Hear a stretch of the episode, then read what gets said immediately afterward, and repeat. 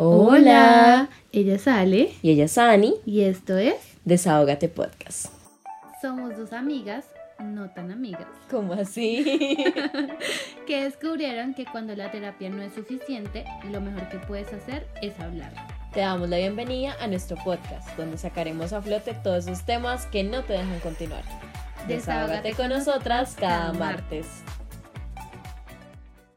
Ale, ¿alguna vez has tenido un casi algo?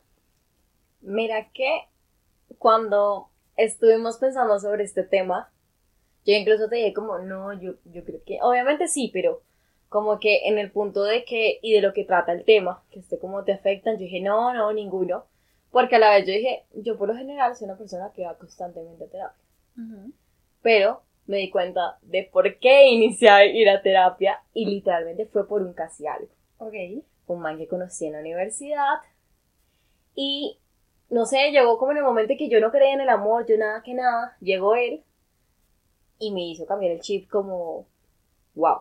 Y cosa de que literalmente eso que tú dices como, llevo hablando un mes y solo me da un piquito en el labio y ya, o sea, porque me había pasado una, no, yo enamoradísima, yo le había contado a mi papá, Tú ya te Ah. hiciste toda una historia con sí, él. no, yo, yo, yo le conté a mi papá, yo me imaginaba el nombre de nuestros hijos, Casados. eh, casados, yo me imaginaba literalmente diciendo, mi hijo, ¿quiere más juguito de mora o alguna vaina? Yo ya me imaginaba así. Ajá. Y al final, ese muchacho literalmente solo duramos un mes, porque incluso él seguía como en diferentes aplicaciones de citas. Em, y él me dijo, y me va a quedar siempre en la, en la historia, Ajá. no te quiero como tú me quieres. Ok. Y ya el man, y el man me terminó yo en pleno Transmilenio llorando, chillando. Iba para Sogamoso, para donde vive mi familia. Y no, yo llorando ahí, o sea, terrible. Es decir, que ese casi algo te lleva a terapia. Ese casi algo, literalmente, fue la primera persona que me hizo darme cuenta de que necesito terapia. Ok. Ahora, introduciendo el tema, vamos a hablar de qué es un casi algo.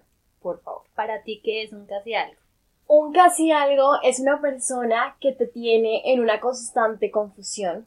Ok. que no sabes qué son, que te trata con cariño, pero a la vez no está, se desaparece, es un mago, podemos, podemos decir que si lo vamos a imaginar, es un mago que te hace el milagrito y se desaparece, Ajá. eh, pero te tiende a confundir en muchas cosas, entonces a veces te dice, ay, no quiero nada, algo serio, pero hace cosas como si quisiera algo serio que te tienen un constante, no sé lo que quiero, eh, pero uno es como, ah, un día que me quieras a mí. Y es el, yo creo que lo mejor que define un casi algo, que es el, dejemos que las cosas fluyan 3000. O sea, ese man es como, no, miremos cómo fluyen las cosas. Esa es la y peor ya". frase de todas. Sí, o sea, si, si alguien les dice, miremos cómo las cosas fluyen y ahí vamos viendo, muy pocas relaciones Al realmente revés. fluyen y les pasa algo. Sí, no. ¿Y tú? Bueno, yo que pienso que sea un casi algo, siento que muchas relaciones nacen de ahí, parten de empecemos a hablar, empecemos a conocernos. Sin embargo, siento que cada persona está en puntos de su vida diferentes y es válido que las personas también digan que no quieren entablar una relación sincera, o sea, o que sea más, eh, ¿cómo decirlo?, más fuerte, ¿sí? Como llegar a, crear lazos eh, para una relación estable. Sin embargo, siento que son tipos de personas que no tienen claro eso mismo, que no saben qué es lo que quieren para un futuro e incluso ni siquiera saben qué es lo que quieren contigo. Entonces, también tiende eso a, a confundir bastante y más cuando uno está en esa tónica de quiero hacer tu casi algo y el otro se termina enamorando. Siento que esa es una de las grandes consecuencias también de un casi algo. Entonces para mí es eso, es una persona que eh, no tiene muy claro lo que quiere en ese momento y sencillamente está tratando de encontrarlo en el camino, pero también puede tender a herir bastante.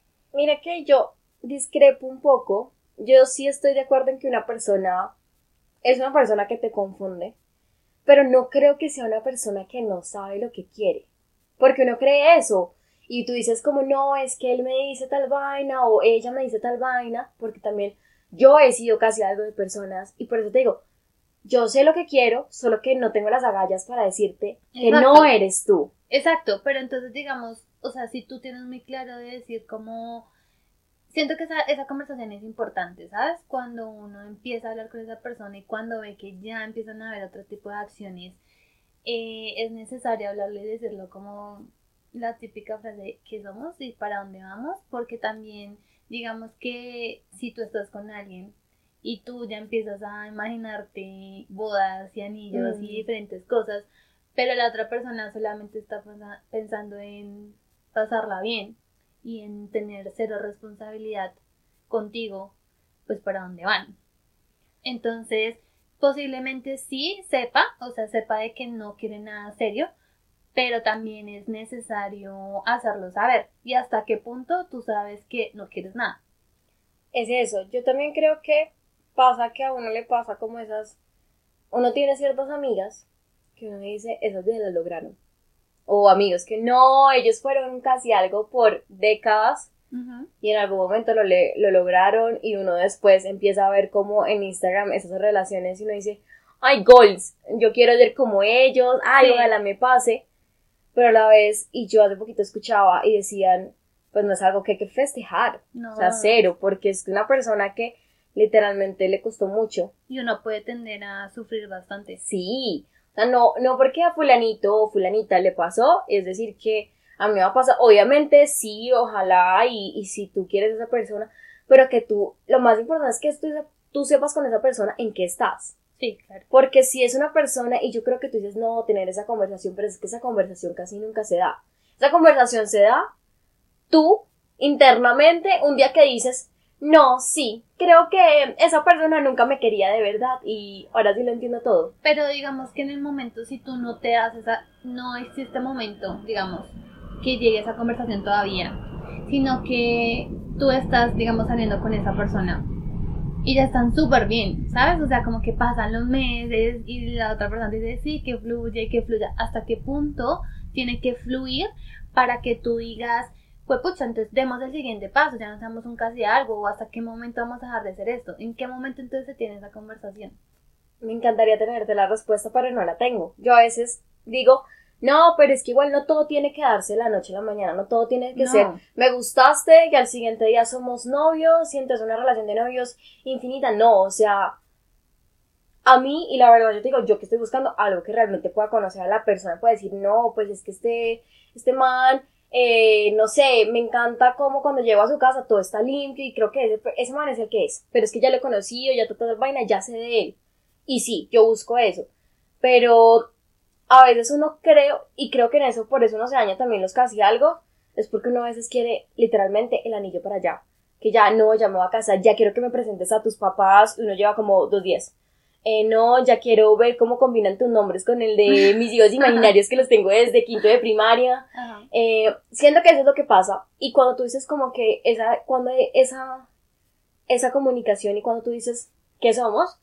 Siento que eso no se da a veces es porque no quiero dañar. No quiero ser la primera o el primero en que dañe esta vaina por anticiparme. Y no, no hay una solución para tú decir, ya es. Yo creo que tú lo tienes que decir cuando literalmente lo sientas y estés dispuesto a saber de que la respuesta, si es negativa, te va a doler. Y yo siento que ese es el momento que tú dices, ya no aguanto más. Sí, me encantas, no, mejor dicho, me imagino todo el mundo contigo, llevo el resto de tiempo conociéndote. Ya no aguanto más que seas mis ratos. Quiero que seas mi todo. Y ahí es cuando tengo que sacarlo. Pero, por ejemplo, esa está la, la otra contraparte, ¿no? O sea, como que tú empiezas a sentir eso, pero ¿qué tal donde seas tú la parte que se termina enamorando? Y resulta que la otra persona no lo quiere así. Y bueno, yo creo que me diría, te quiero, pero no tanto como tú me quieres. No, yo siento que cuando pasa eso, que la otra persona no, pues no, no está en ese mismo mood, pues yo tengo que aceptar que no está en ese mood, que el timing es así y que si en este momento, a veces yo soy de las que dice, lo que es para mí es para mí y al que le van a dar, le guardan y si está frío, se lo calientan. Y yo creo mucho en eso porque muchas cosas de mi vida han pasado así. Y yo a veces digo, y en un momento, y con esta persona que te contaba al inicio, yo decía, no, si él es para mí, es para mí. Incluso mi amiga, una de mis mejores amigas, me decía, es que si ustedes terminan juntos, no, severo plot twist, eh, mejor dicho, súper emocionante. Y hoy cuando lo veo a retrospectiva, cuando ya lo olvidé, cuando ya escuché la canción de Belanova y sí, yo quería ser esa mujer, cuando ya escucho eso ya entiendo, le quisiera decir a mi amiga como, no, no, no me celebres eso de haber estado en un, en un Mm. ven, ojalá, quiéreme, no tuve responsabilidad afectiva conmigo. Y yo creo que eso también es un tema que en algún momento lo tomamos, pero siento que la principal responsabilidad afectiva tiene que ir contigo. Si esto no me está haciendo bien, yo tengo que decir a las personas. Y hay algo que me enseñó una doctora que me dijo, y creo que yo te lo he dicho muchas veces cuando tenemos que tener conversaciones fuertes con esas personas. Ajá.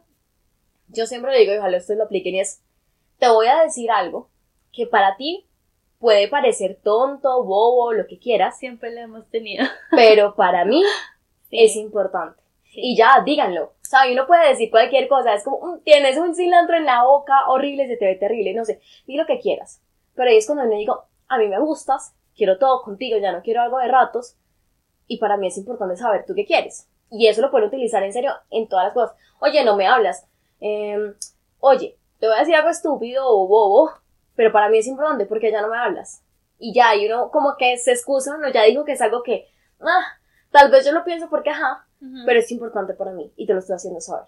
Eso le dije a, esa persona y no funcionan las cosas, pero en otros aspectos no funciona. pero al menos lo puedo saber, ¿sabes? Y no hay sí. nada más que uno también sacarse eso, porque siento que uno también empieza a sobrepensar y entonces como por, o a asumir cosas también en su momento de, pero ya debe haberlo sabido, ya, eh, ¿por qué no lo hace? o tal cosa, entonces es mejor como sí hablarlo.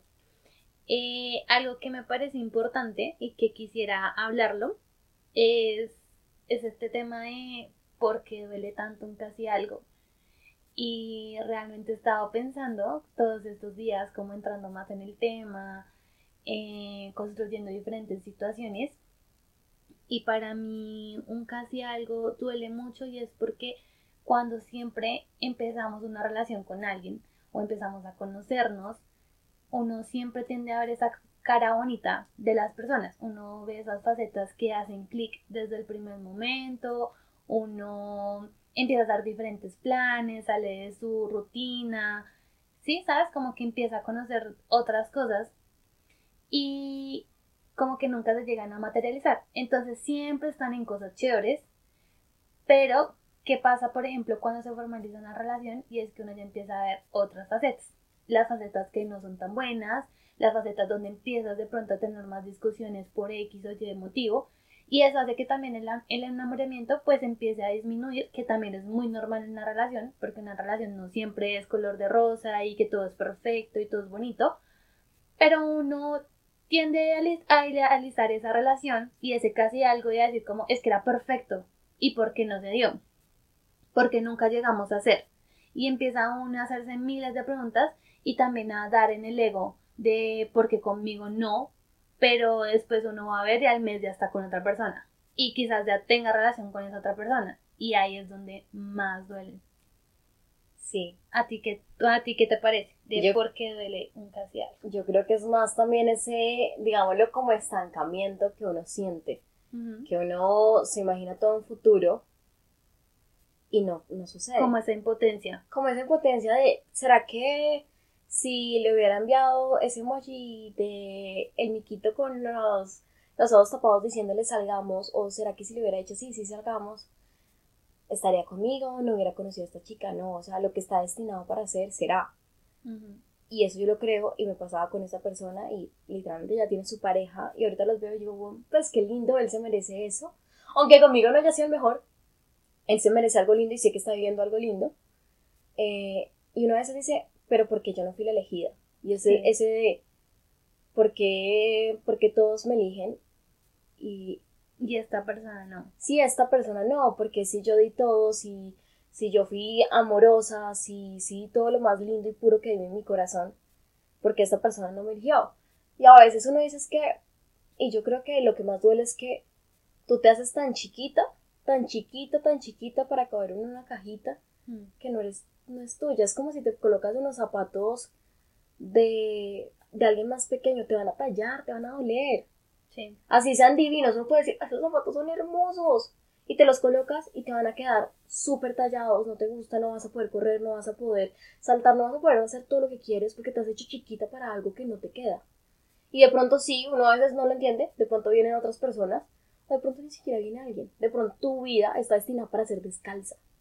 Y, y, saltar y correr y, y ver para dónde vas, o tu vida está para probarte diferentes zapatos y ver cómo te va en la vida, y al final del cuentas llegar a tu casa y estar descalza y sentirte libre.